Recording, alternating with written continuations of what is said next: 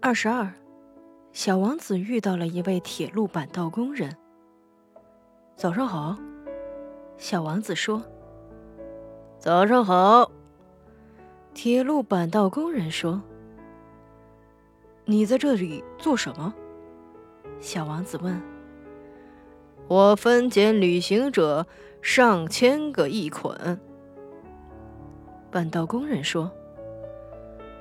我把载着他们的火车打发出去，有时向右，有时向左。这时，一辆灯火通明的特快列车飞驰而过，发出雷鸣般的吼声。本道工人的信号室也随着摇晃了起来。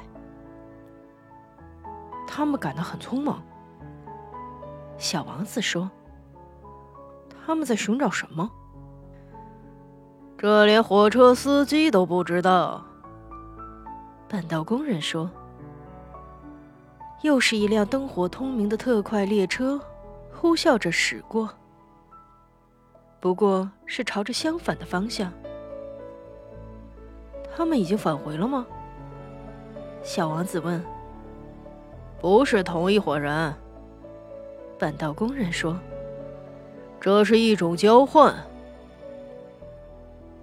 他们对自己所在的地方不满意吗？小王子问。